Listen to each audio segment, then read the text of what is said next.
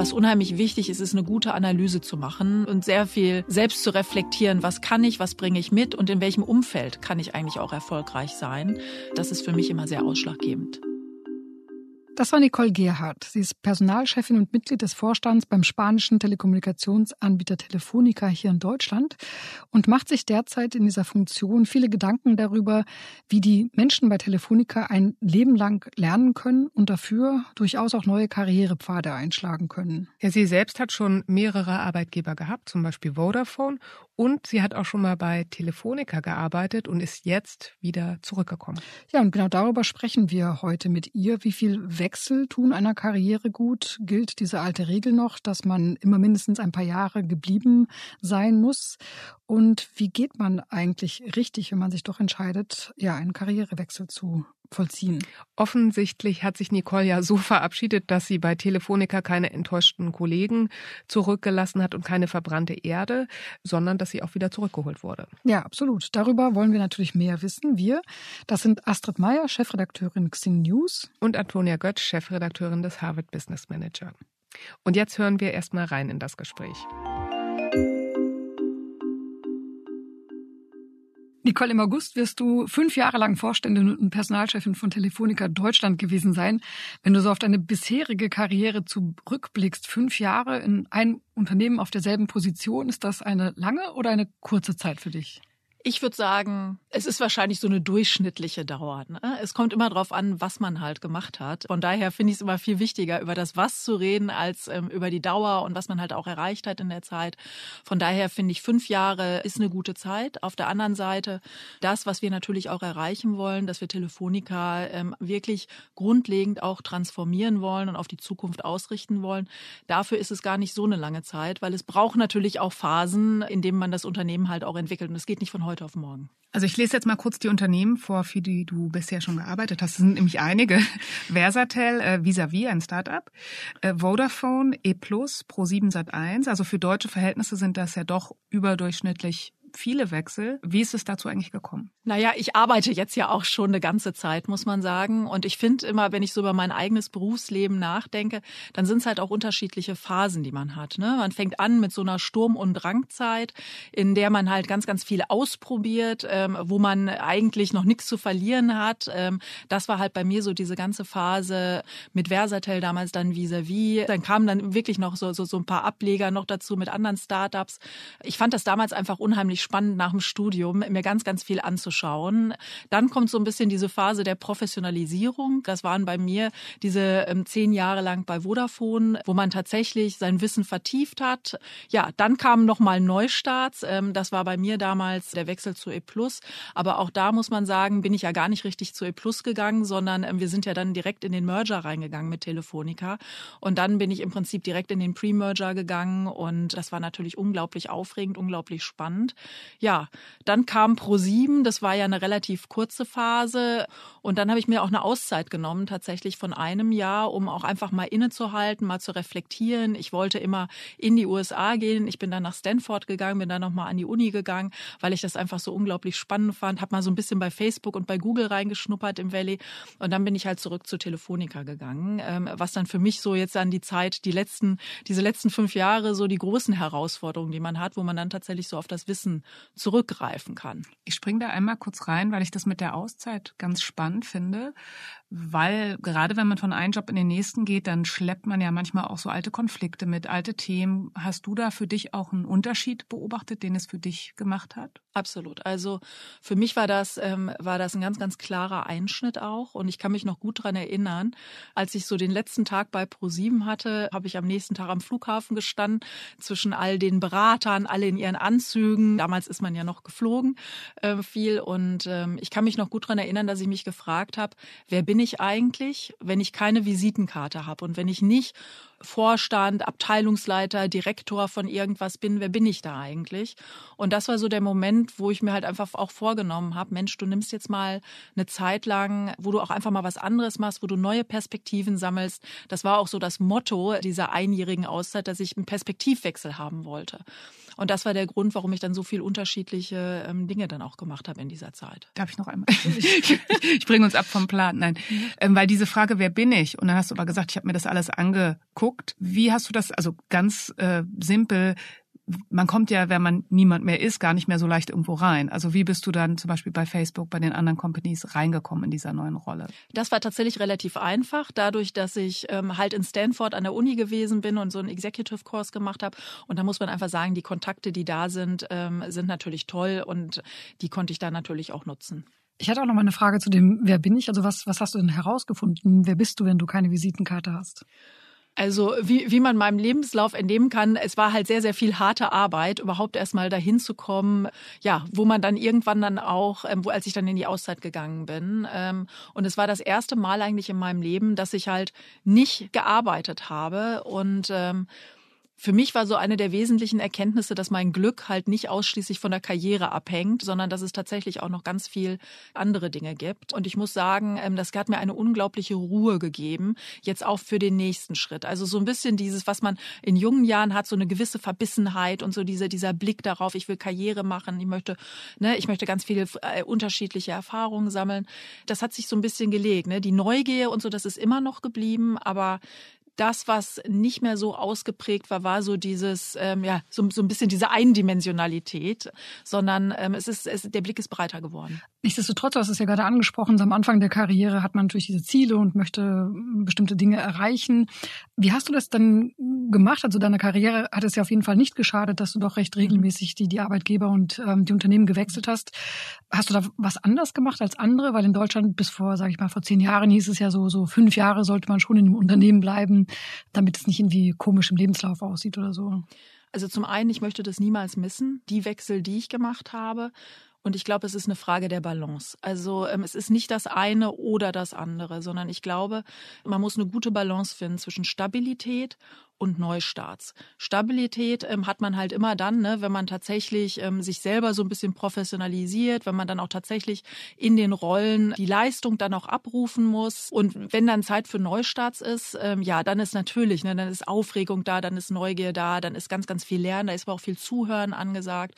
Und ich glaube, es ist die Stabilität und die Neustarts, die man machen sollte, weil man halt auch ganz unterschiedliche Kompetenzen ja ausbildet. Ne? Ich glaube, eine gewisse Stabilität, so wie ich es ja auch hatte. Ich meine, ich hatte ja auch eine sehr, auch eine sehr lange Station dabei und jetzt, wie gesagt, also bin ich auch schon fünf Jahre wieder bei Telefonica.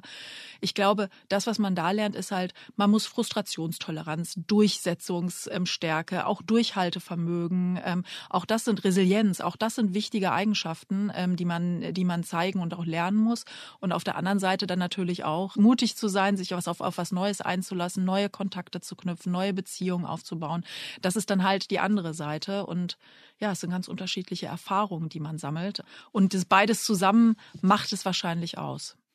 Hast du denn auch, also weil ich finde, ähm, ich bin jetzt beim Harvard Business Manager selbst seit zweieinhalb Jahren und ich finde immer, der Einstieg ist für mich immer eine große Freude, weil man in dieser Phase ja wahnsinnig viel bewegen kann und ich merke manchmal auch schon, das flacht ja irgendwann ein bisschen ab, was normal ist, also weil man die Dinge, die man schnell anfassen kann, angefasst hat. Also mhm. und so geht es ja, glaube ich, vielen Führungskräften. Hast du da aus deiner Erfahrung einen Tipp, wie man auch vielleicht im Unternehmen selbst, also du dann auch sich neue Kraft holt, neue Motivation, die nächsten Schritte anzugehen? Ja, also als erstes bin ich da tatsächlich wieder so ein bisschen erstmal beim Durchhaltevermögen. Ne? Ich glaube, ganz wichtig ist, dass nicht, wenn man Schwierigkeiten sieht, dass man dann sofort hinwirft und sagt, ja, dann suche ich mir halt was Neues. Ne? Ich glaube, auch das ist eine wichtige Eigenschaft, dass man lernt, dass halt nicht jeder Tag immer toll ist, wenn man zur Arbeit geht. In der Regel sollte es so sein, ne? aber ähm, es gibt immer mal wieder Phasen, in denen es vielleicht auch mal ein bisschen weniger Spaß macht und auch da heißt es dann auch mal Zähne zusammenbeißen und durch.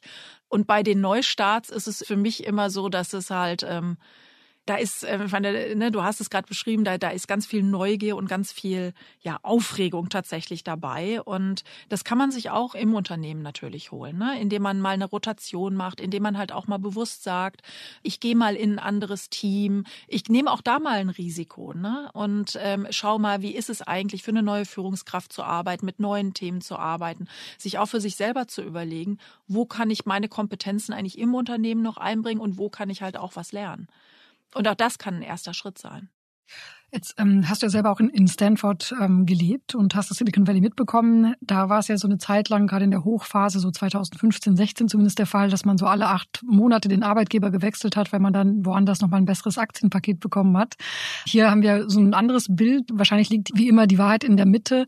Wenn du aber so auf Deutschland heute schaust, auch nach Corona, haben wir dann noch vielleicht ein veraltetes Bild davon, wie lange man in einem Unternehmen quasi geblieben sein muss? Also ich glaube auch da, ne? Also es, es gibt nicht die goldene Formel, wie lange soll man in einem Unternehmen bleiben. Ne? Ich finde, das hängt immer ganz, ganz stark davon ab, in welchem Unternehmen ist man, wird man weiterhin gefordert und auch gefördert. Also acht Monate, das, was du gerade gesagt hast, weiß ich nicht, ist natürlich sehr knapp bemessen und ob die Motivation immer größere Aktienpakete und Gehaltspakete, ob das tatsächlich die richtige Motivation ist auf Dauer, weiß weiß ich nicht, ne? Muss jeder, glaube ich, für sich selber entscheiden. Aber grundlegend sollte man halt schon sagen, wenn man in ein Unternehmen geht, dann sollte man halt auch schon zeigen, was man kann. Und man sollte natürlich auch Ergebnisse erzielen, bevor man darüber nachdenkt, tatsächlich auch ähm, den Arbeitgeber zu wechseln.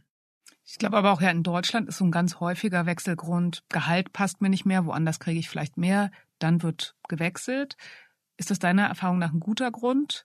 Oder siehst du da andere Gründe als wichtiger? An? Das ist wahrscheinlich auch eine persönliche Frage. Also ähm, für mich wäre der Grund niemals ausreichend. Also ich finde es viel wichtiger, dass man halt davon getrieben ist, ähm, spannende Herausforderungen zu haben, ne? ähm, eine tolle Aufgabe zu haben, viel Gestaltungsspielraum zu haben in der neuen Aufgabe. Und das Gehalt ist aber auch ein Grund. Also ähm, das muss man auch ganz klar sagen. Wahrscheinlich hat man eine andere Gehaltsentwicklung, wenn man halt ähm, zwischendurch wechselt, als wenn man sein Leben lang bei demselben Arbeitgeber bleibt. Na, und meine Erfahrung, ähm, die ist jetzt vom Anfang meiner Karriere, gerade als junge Frau, dass ich auch gemerkt habe, ich musste einmal wechseln, da hatte ich auf einmal viel mehr Respekt bei meinem alten Arbeitgeber. Also die wollten mich erst nicht fest einstellen und erst als ich woanders einen Vertrag angenommen hatte, kamen da dann plötzlich die Angebote. Sollte man jungen Menschen raten, auch mal zu wechseln, eben um zu lernen, sich aber eben auch dann, dass man dafür mehr Respekt Idealerweise ist es ja so, dass, dass sich die jungen Leute ihren Respekt auch so erarbeiten. Ne? Also so, also ich finde, so sollte es eigentlich nicht sein, ne? sondern ähm, wenn jemand seine Leistung bringt, wenn jemand erfolgreich ist in dem, was er tut, dann sollte er dafür halt auch die Anerkennung und die Wertschätzung kriegen. Aber wie das halt so oft ist, ne, Konkurrenz belebt dann das Geschäft und dann gibt's manchmal halt auch so ein Rennen. Ähm, aber im Idealfall sollte es ja nicht so sein. Ein anderes Phänomen, was glaube ich doch recht verbreitet ist, ist, dass man ein Unternehmen verlässt und dann woanders ein paar Jahre arbeitet. Und wenn man einen guten Job gemacht hat und gute Kontakte noch von früher hat und die Leute einen geschätzt haben, kommt man dann zurück. Also kommt dir bekannt vor, hast mhm. du ja auch mit Telefonica auch gemacht. Wann würdest du denn sagen, ist denn so ein Schritt tatsächlich ratsam und wann lohnt sich das auch für beide Seiten? Doch, das ist wahrscheinlich eine ganz persönliche Entscheidung. Vielleicht äh, schaue ich da auch ähm, einfach auf mich. Warum bin ich ähm, zurückgekehrt zu Telefonica? Eigentlich bin ich kein Rückkehrer, aber ich muss sagen, sagen, als ich damals rausgegangen bin, ist es mir extrem schwer gefallen und es war nie ein Weg von, sondern es war eher ein Hinzu. Für mich war halt damals ähm, der Wechsel raus bei Telefonica eher nochmal die Chance, eine neue Industrie kennenzulernen. Ich hatte die, die neuen Kollegen, Kolleginnen kennengelernt in der neuen Firma und fand es einfach total spannend. Aber es war nie ein Weg von. Und ich glaube, dass das was ist, was man sich halt schon sehr bewusst machen muss. Ne? Also will ich eigentlich weg von was?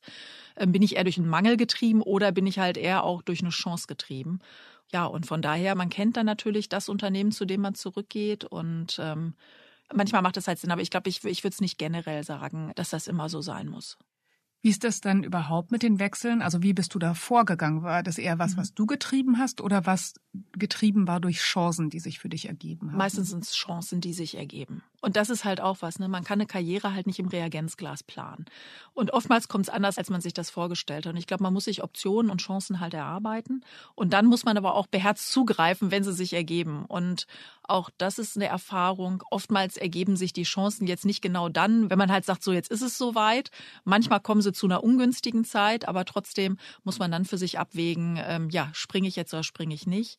Und ich glaube, was unheimlich wichtig ist, ist eine gute Analyse zu machen und sehr viel selbst zu reflektieren, was kann ich, was bringe ich mit und in welchem Umfeld kann ich eigentlich auch erfolgreich sein. Man lässt sich ja manchmal vielleicht blenden von tollen Titeln, einer tollen Firma, aber ich glaube, viel wichtiger ist, dass man sehr genau sich anschaut, in welches Team komme ich, was ist mein Vorgesetzter, was ist die Kultur, kann ich in dieser Kultur überhaupt erfolgreich sein. Das ist für mich immer sehr ausschlaggebend.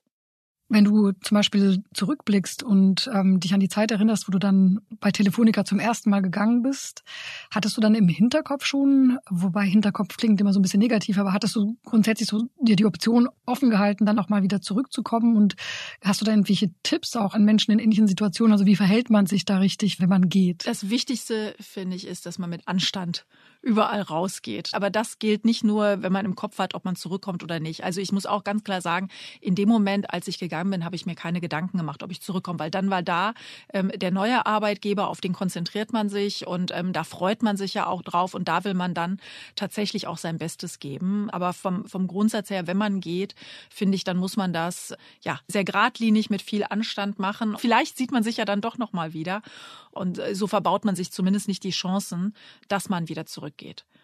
Was gehört denn denn da ganz konkret für dich dazu, für so einen mit Anstand und mit gutem Gefühl auch gehen? Bis zum letzten Tag tatsächlich bei dem Unternehmen zu sein und auch seine Leistung zu bringen bis zum letzten Tag.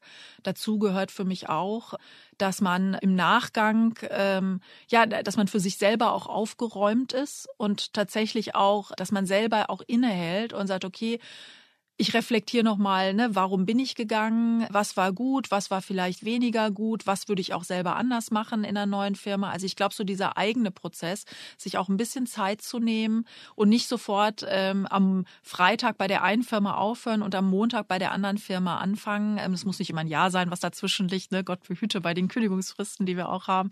Aber dass man sich wirklich eine bewusste Zeit dazwischen nimmt. Ähm, jetzt, glaube ich, habe ich so ein bisschen bei dir rausgehört, um ein Fazit daraus zu ziehen. Also es kommt natürlich wie bei allem im Leben darauf an. Also zu kurze Zeitspannen sind nicht so gut. Allzu lange ist wahrscheinlich auch nicht so förderlich. Wenn sich jemand bei dir, also wenn ich mich bei dir bewerben würde und ich hätte jetzt ähm, nach jedem anderthalb Jahren gekündigt und Antonia wäre aber bei dem letzten Arbeitgeber 20 Jahre geblieben. Wen würdest du nehmen? Oh je. Ähm, ich würde es überhaupt nicht davon abhängig machen, ob jemand da nur anderthalb war oder da nur 20 Jahre. Da kommt es halt wirklich auf das Gesamtpaket an. Was bringt man mit? Was bringt man für eine Persönlichkeit mit? Was bringt man für Erfahrungen mit? Weil auch wenn man 20 Jahre irgendwo gewesen ist, kann das ja trotzdem bedeuten, dass man viele Erfahrungen innerhalb von einem Konzern gemacht hat, ähm, egal ob man vielleicht mal national, international gearbeitet hat. Also von daher, ich würde es nicht von der Länge der Stationen abhängig machen. Und welche Fragen würdest du vielleicht stellen, um herauszufinden, was dahinter steckt? Also was dahinter steckt bei den schnellen Wechseln, da würde ich auf jeden Fall äh, natürlich nachfragen. Und ähm, oftmals sind da ja auch Unternehmenskäufe, Übernahmen und so weiter mit drin. Da würde ich auf jeden Fall nachfragen bei demjenigen, der halt, ähm, der 20 Jahre im Unternehmen ist, würde ich eher nachfragen, also würde ich mir wahrscheinlich eher die Frage stellen, inwieweit ist es eigentlich möglich, wenn man 20 Jahre in einem Unternehmenskontext gearbeitet hat, dass man dann nochmal tatsächlich in einem anderen Konzern mit einer anderen Kultur, ohne Netzwerk, mit anderen Prozessen, mit anderen Ritualen, kommt man da nochmal klar. Also es sind unter tatsächlich unterschiedliche Fragen, die ich stellen würde. Wie haltet ihr das damit ähm, bei Telefonica selbst? Also beispielsweise im Journalismus sagt man, gerade wenn man ein, ein Fachredakteur oder Fachredakteurin ist oder Auslandskorrespondent, Korrespondentin, da gibt es so eine goldene Regel, dass man nicht länger als fünf Jahre dasselbe Thema bearbeiten sollte, weil man dann natürlich betriebsblind wird. Habt ihr da euch darüber Gedanken gemacht und wenn ja, wie hat das dann vielleicht in Prozesse dann resultiert? Wir haben tatsächlich angefangen, uns jetzt Gedanken darüber zu machen, ähm, was die Führungskräfte angeht. Wie lang glauben wir, sollen Führungskräfte gerade am Anfang ihrer Karriere Karriere auf den Rollen sein. Und ähm, wir denken gerade über ein Modell nach, das nennen wir drei plus zwei. Das heißt, ähm, Führungskräfte sollten idealerweise drei Jahre auf der Rolle bleiben mit der Option zur Verlängerung von zwei Jahren. Aber nach diesen drei Jahren kommt eine bewusst, ein bewusstes Innehalten, um zu sagen, bin ich da eigentlich noch richtig? Kann ich noch was lernen? Kann das Team noch was von mir lernen? Und dann hat man, wie gesagt, nochmal die Möglichkeit, ähm, zwei Jahre länger auf der Position zu verbleiben. Aber das ist genauso, wie du es gesagt hast. So fünf Jahre ist, glaube ich, schon auch eine gute Zeit, um dann zu sagen, jetzt ziehe ich weiter. Und wie gesagt, ich rede insbesondere darüber, wenn Menschen halt auch jung in ihrer Karriere sind, dass man da vielleicht doch schon mal motivieren sollte, dass sie nach einer gewissen Zeit dann tatsächlich wechseln. Und wie ist es bei älteren Beschäftigten? Weil ich habe den Eindruck, solche Modelle machen gerade diesen Menschen Angst, weil sie das Gefühl haben, okay, dann wechsle ich nochmal und dann werde ich mit 50 aussortiert. Wie habt ihr das mit denen kommuniziert? Also wir haben eine große Umfrage im letzten Jahr gemacht in unserer Belegschaft mit über 1000 Leuten, die uns Feedback gegeben haben. Und es war total interessant, wie sehr man selber auch in Schubladen denkt, dass man eigentlich glaubt, junge Leute sind viel mobiler, die sind viel risikoaffiner als diejenigen, die schon ähm, ein bisschen älter sind. Aber das stimmt überhaupt nicht. Das haben wir nicht in der Umfrage gesehen. Ähm, ganz im Gegenteil. Es gibt tatsächlich auch bei den Jüngeren eine Phase im Leben, wenn dann Familienplanung ansteht, dann werden Immobilien gekauft, ähm, wo man eher sagt, oh Mensch, ne, jetzt bin ich eigentlich eher ein bisschen risikoaverser, wohingegen gerade die ältere Generation gesagt hat, Mensch, ne, ich habe ganz viel erreicht, die Kinder sind aus dem Haus, ich habe noch mal Lust, wirklich was Neues zu machen. Ja, Astrid und ich haben da auch schon oft drüber gesprochen, weil gerade bei Frauen ist das festzustellen, dass die, wenn die Kinder groß sind oder größer, eigentlich nochmal so einen richtigen Schub kriegen. Also eigentlich ja, Ende 40, Anfang 50 Lust haben, nochmal richtig Gas zu geben und dass das aber in vielen Unternehmen in Deutschland noch so eine wirklich übersehene Ressource ist. Absolut. Also wenn ich sehe, deswegen reden wir ja auch ganz viel über Karrierediversität, ähm, weil es ist genau so. Ne? Also ab Mitte 50 fang, kommt dann die Frage nur noch nach Vorruhestand und nach Altersteilzeit an. Und ähm, ich glaube tatsächlich, das werden wir uns in Deutschland auf Dauer nicht leisten können. Ne? Und vor allen Dingen, wir dürfen nie vergessen, was macht das eigentlich mit den Menschen? Wenn wir das Signal senden ab Mitte 40 so und jetzt läufst du langsam aufs Ende zu und äh, wir machen uns dann ab Mitte 50 Gedanken darüber, ob du in Altersteilzeit gehst. Anstatt das Potenzial eigentlich zu nutzen und ganz klar auch zu sagen, Mensch, ne, was kann, ne, was, was kommt eigentlich als nächstes, ne? Worauf hast du eigentlich noch mal Lust? Ähm, ne, macht eine Fortbildung Sinn, äh, macht tatsächlich auch noch mal eine Rotation oder ein Wechsel Sinn. Ich glaube, dass das ganz, ganz wichtig sein wird, weil noch nie war diese Generation so fit wie heute. Ich würde gerne auf dieses Beispiel zurückkommen, was du gerade erwähnt hast, dass man drei Jahre plus zwei hat. Was passiert denn nach den fünf Jahren? Also wenn die ausgereizt sind, kann ich dann bei Telefonica Führungsverantwortung in, anderen, ähm, einem anderen Bereich übernehmen oder wie plant ihr das dann eventuell auch konkret? Genau das. Also entweder übernimmt man eine Führungsverantwortung im anderen Bereich oder man sagt sich halt auch, ähm, ich gehe noch mal in eine Expertenrolle, ich möchte gerne noch mal in die Tiefe gehen. Wir sind ja nun auch ein Technologieunternehmen und von daher gibt es eigentlich immer irgendwas zu lernen, so dass man dann einfach aufmacht, ne? dass man auch ganz klar sagt, es muss nicht immer die Führungsrolle sein, sondern es bestehen auch noch andere Möglichkeiten, ähm, wie man sich weiterentwickeln kann, um vielleicht danach wieder in eine Führungsrolle zu gehen.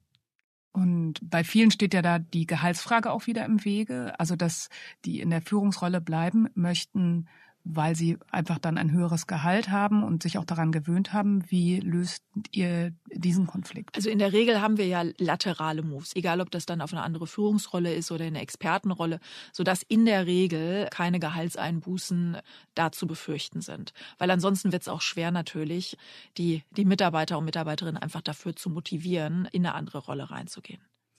Das bedeutet aber auch, dass ihr die Expertenrolle gleichgestellt habt von ja. der Wertigkeit der Führungsrolle. Ja, ganz genau. Und äh, vielleicht einfach, um es auch nochmal genauer zu erklären, was ist denn der Unterschied bei euch von einer Expertin- oder Expertinnenrolle und einer Führungsrolle? Der erste große Unterschied ist, dass man halt ähm, Verantwortung für ein Team hat. Das ist im Wesentlichen ähm, der große Unterschied. Hm. Und dass man halt, klar, in einer, in einer Führungsrolle hat man halt viele Themen, während man in der Expertenrolle ähm, halt schon sehr stark auch in die Tiefe geht. Ich habe auch noch eine Frage an dich, weil du, wie gesagt, ja auch im Silicon Valley warst und dort äh, wird einem ja schon von jung an antrainiert, immer aus seiner Komfortzone, aus der sogenannten, rauszugehen. Das führt dann bei manchen Menschen manchmal auch, dass sie vielleicht in ihrer Karriere Moves machen, die sie dann bereuen, weil es vielleicht doch zu viel war, eine total unbekannte Branche, eine komplett andere Kultur. Wie gehst du mit dem Thema um und hast du vielleicht auch einen Tipp an alle, die jetzt zuhören? Das Wichtigste aus meiner Sicht ist wirklich, dass man eine gute Analyse vorher macht, dass man sich gut kennt und weiß, was brauche ich eigentlich, um erfolgreich zu sein und dass man sich halt auch genau anschaut, wohin springt man eigentlich und dass man vor allen Dingen auch nicht immer auf das erstbeste Angebot aufspringt. Ich glaube, dass das ganz, ganz wichtig ist. Du hast ja diese Analyse jetzt auch schon mehrfach benannt. Könntest du konkretisieren, wie das bei dir aussieht? Also hast du dir einen Chart äh, der Excel-Tabelle angelegt? Äh, hast du dich coachen lassen? Also wie, was sind Möglichkeiten, um bei so einer Analyse wirklich gut vorzugehen? Also ich starte immer bei mir selber und überlege mir genau, was bringe ich eigentlich mit, welche Art von Erfahrung habe ich gesammelt, auch, wie gesagt, in welchem Umfeld kann ich eigentlich erfolgreich sein, was brauche ich für eine Führungskraft, um erfolgreich sein zu können. Bei mir ist es so, ich brauche viel Gestaltungsspielraum, ich brauche Vertrauen, was mir entgegengebracht wird und ich brauche tolle Kollegen drumherum. Und dann schaue ich mir natürlich das andere Unternehmen an. Ich habe viele, ich führe viele Gespräche, versuche auch wirklich ähm, die Möglichkeit zu haben, dann ähm, mit Kollegen oder Kolleginnen zu sprechen in dem neuen Unternehmen. Ich lese mir viel durch, was die Kultur betrifft und schaue dann halt einfach, ist das ein Match? Viel weniger gucke ich tatsächlich auf das Thema, auf Titel und wahrscheinlich auch ein bisschen weniger auf das Thema Gehalt. Ähm, also ich finde es einfach viel wichtiger, dass ich ein Umfeld habe, in dem ich halt auch meine Leistung abrufen kann und in dem ich mich entwickeln kann und in dem ich tolle Herausforderungen habe. Und würdest du dann auch raten, in eine Branche zu gehen, die man vielleicht gar nicht kennt? Also viele haben ja, oder ich weiß nicht, ob das so pauschalisieren kann, aber es gibt ja immer wieder so die Situation, dass man eine neue Position übernimmt oder wechselt und eigentlich alles so passt, aber die Branche ist komplett fremd und dann scheitert man leider gerade daran, weil auf einmal die natürliche Autorität oder so fehlt. Wie siehst du dieses Thema? Also Scheitern ist immer eine Option. Bei jedem Wechsel. Und man sollte sich wahrscheinlich auch mit der Industrie vorher sehr gut auseinandersetzen, ob das halt auch tatsächlich eine Industrie ist. A, für die man eine gewisse Leidenschaft auch aufbringen kann, die einen auch einfach interessiert. Und man muss sich halt auch selber überlegen, wie kann ich meinen Mehrwert einbringen. Und wenn es dann tatsächlich nicht so sein sollte, dass es mal nicht funktioniert, ja, dann ist es halt auch kein Drama. Letzte Frage vielleicht, äh, bevor wir dich noch nach einem Tipp für junge Menschen fragen. Woran merke ich denn dann schlussendlich, dass ich tatsächlich in einer falschen Position oder im falschen Unternehmen angekommen bin. Ich glaube, das merkt man schnell. Ob man jeden Tag halt wirklich gerne zur Arbeit geht, ob man ein Umfeld vorfindet, ähm, wo man was so resoniert ähm, und natürlich auch an den Ergebnissen. Ne? Ich glaube, was ganz wichtig ist, ist, dass man gerade am Anfang viel nach Feedback fragt, weil auch gerade wenn man in einer anderen Industrie ist und in einem neuen Unternehmen, dann kennt man halt die Spielregeln nicht, nach denen gespielt wird und worauf vielleicht auch geachtet wird. Und ähm, da heißt es dann tatsächlich auch zuzuhören und so eine gewisse Sensibilität dafür zu entwickeln, ob man selber auch andockt in der Kultur. Das ist ja schon nochmal eine große Frage, weil, wie du sagst, man merkt es oft ganz schnell. Also viele Leute, die mir sowas erzählen, berichten früh von einem Störgefühl. Was wäre da dein Rat? Also schnell handeln und raus? Oder eben, wir haben ja auch schon viel über das Durchhalten gesprochen, nochmal testen, nochmal versuchen. Was ist da besser? Ein Ende mit Schrecken oder, also gibt es vielleicht auch was ohne diesen zwei Polen, äh, ein Ende mit Schrecken und ein Schrecken ohne Ende? Weil es sieht ja wahrscheinlich schon auch sehr doof aus, dass man nach der Probezeit raus ist. Das ist ja was, was man begründen muss ich würde mich davon lösen, was blöd aussieht oder nicht, sondern ich würde tatsächlich erstmal tatsächlich Zähne zusammenbeißen und wirklich schauen, ähm, weil das ist ja im Übrigen auch, ist das ja eigentlich auch das Ziel, ne? dass man was Neues kennenlernt und natürlich wird man auf Widerstände stoßen, man wird ähm, Hindernisse sehen und da gilt es erstmal zu schauen, okay, ne, kann ich hier in dieser Kultur überhaupt noch erfolgreich sein und wenn ja, wie und dass man halt auch viele Dinge erstmal ausprobiert. Also ich würde wirklich nicht unbedingt dazu raten, es sei denn, es ist ganz schlimm, sofort zu sagen, okay, ähm, hier gefällt's mir nicht, ich gehe sofort wieder, sondern tatsächlich, das ist auch ein Lernprozess, ne, zu schauen, wie kann ich denn hier klarkommen? Ne? Also muss ich vielleicht auch so ein bisschen meine Verhaltensbandbreite anpassen und ähm, ja und auch mal unterschiedliche Dinge ausprobieren, weil daraus lernt man selber ja auch. Also von daher wäre meine Antwort tatsächlich erstmal versuchen, in dem neuen Umfeld klarzukommen. Gibt es denn vielleicht aus deiner persönlichen Karriere einen Moment, wo du teilen kannst, wo du dich irgendwie mal unwohl erstmal gefühlt hast oder gekämpft hast, wo du dann aber doch was rausgezogen hast, also wo genau das passiert ist? Du musst auch das Unternehmen nicht sagen. ja, klar. Also zum einen hat man das, wenn man für Führungskräfte arbeitet, mit denen das dann doch nicht so gut funktioniert, wie man sich das vielleicht erhofft hatte da hilft es tatsächlich auch viel drüber nachzudenken. Ne? Warum funktioniert das nicht? Was würde ich auch anders machen? Ich muss wirklich sagen, ich habe auch viel gelernt ähm, in den Zeiten, wo ich keine so gute, für mich keine so gute Führungskraft gehabt habe. Das sind so Dinge, wenn ich jetzt zurückblicke, die haben mich schon auch sehr, die haben mich schon sehr geformt.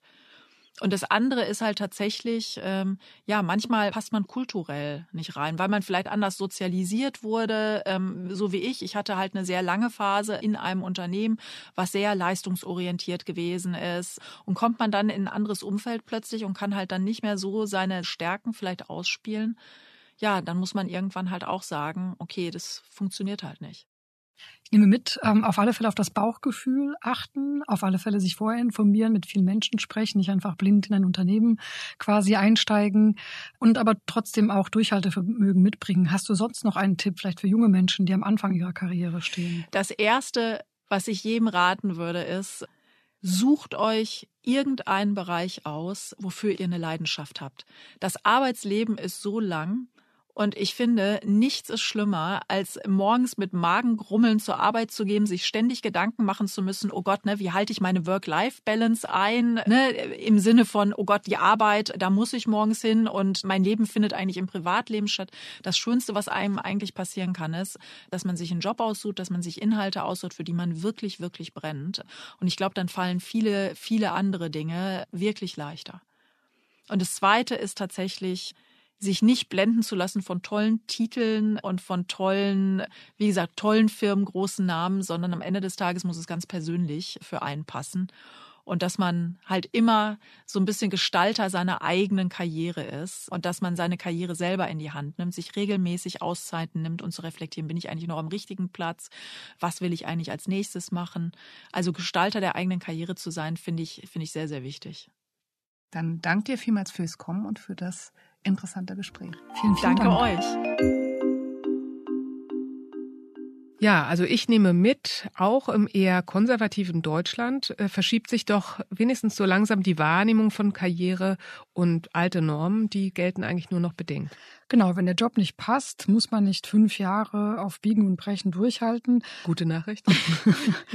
genau, allerdings, das nehme ich auch mit, sollte man auch in der schönen neuen Arbeitswelt ein gewisses Durchhaltevermögen mitbringen, wenn man es bis ganz nach oben schaffen will zumindest. Und natürlich sollte man auch Anstand mitbringen, wenn es von dem einen Job zum anderen geht. Dazu fällt mir noch spontan was ein, und zwar nämlich dieses Durchhaltevermögen. Das war für mich auch ein Kernpunkt. Wir bringen dazu auch gerade eine Geschichte raus über Liebe. Und wenn wir über Liebe und Job reden, dann denken wir ja immer nur an verknallt sein, ist alles so blumig und schön sein muss. Aber wir beide haben langjährige Beziehungen. Auch da ist es ja manchmal Arbeit, mühevoll durchhalten. Und genau daran musste ich denken, als Nicole gesprochen hat, dass dieses Durchhalten eben wichtig ist, dass man nicht sofort beim ersten, äh, es ist, ich bin gerade genervt, ich habe keine Lust mehr, dann geht das vielleicht nochmal als spannender Punkt. Interessanter Gedanke, ja. Sehr spannend fand ich auch, welche Rolle so Sinnhaftigkeit für Nicole gespielt haben. Leidenschaft, das sind ja auch neuere Punkte. Und ich stelle mir eine ähnliche Entwicklung fest, die sie fürs Altern beschrieben hat. Also ich bin ja inzwischen auch 44 Jahre alt und denke heute viel eher so, dass meine Karriere einfach begrenzt ist, dass ich überlege, was will ich denn alles noch schaffen und umsetzen und dann häufiger mir mal so den Druck mache, oh, da muss ich ja mal langsam damit anfangen. Mhm. Jüngere Generationen fragen sich das ja schon von Anfang an, also auch schon am Anfang des Berufslebens. Und ähm, das begrüßen wir hier beim Team A Ordnungsamt. yeah. Wir begrüßen aber auch den Gedanken, äh, dass es am Ende des Tages ja doch nicht immer nur um den Einzelnen oder die Einzelne und den eigenen Purpose gehen kann, sondern am Ende des Tages muss auch alles für das gesamte Team und ja auch die Organisation irgendwie passen, weil sonst ähm, immer alle irgendwie gestresst und enttäuscht sein werden. Ja, Liebe ist halt manchmal auch ein Kompromiss, um auf dieses Stichwort nochmal zurückzukommen. Sehr schön. Mit der Liebe und einer Hausaufgabe, eine elegante Überleitung, wollen wir euch heute etwas wieder mitgeben zur Reflexion, um mal zu schauen, wohin wollt ihr denn eigentlich in Zukunft? ob das jetzt näher oder etwas weiter weg ist. Wohin wollt ihr mit eurer Karriere? Und dazu wollen wir euch drei Fragen mitgeben. Die erste Frage lautet, welchen Teil eurer Arbeit liebt ihr am meisten? Und die zweite daraus folgend, welcher Teil soll auch weiter euch begleiten? Und die dritte Frage lautet, was ist die besondere, einzigartige Zutat, die ihr in jedes Team mitbringt, einbringt. Ich glaube, das ist das, was in Deutschland sehr schwer fällt. Also ich habe die Frage das erste Mal gestellt bekommen und fand es auch schwierig. Aber denkt mal wirklich so darüber nach in dem Sinne, was würde fehlen, wenn ihr nicht Teil eures Teams wärt? Ja, wir wünschen euch spannende Erkenntnisse und hoffen, wir hören uns in zwei Wochen wieder. Genau. Bis dann. Tschüss. Tschüss.